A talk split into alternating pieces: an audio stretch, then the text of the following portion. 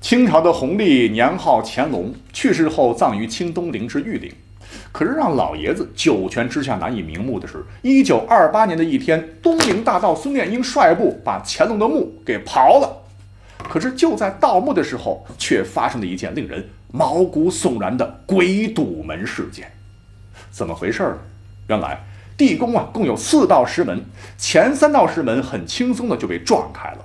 可奇怪的是，到了第四道门前，无论怎么用力，啊，这道石门硬是纹丝不动。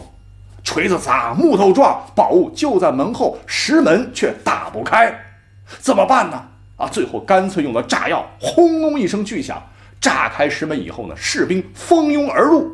哎，可是让大家寒毛直竖的是，墓室内共有六尊。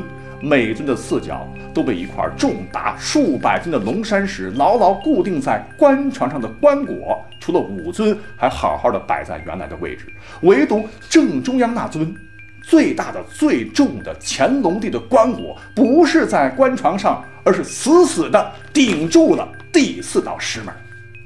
难道是乾隆泉下有知，知道有贼人前来盗掘玉陵，便只身下来顶门？可他是怎么走下来的呢？无独有偶，四十多年后的一九七五年，当考古专家清理玉陵地宫时，谁曾想到这桩奇怪的事情又出现了？乾隆皇帝的棺椁又自动的走下棺床，起到了自来石的作用。那到目前为止，还没有一个科学合理的解释。怎么说的我脖子梗子有点凉呢？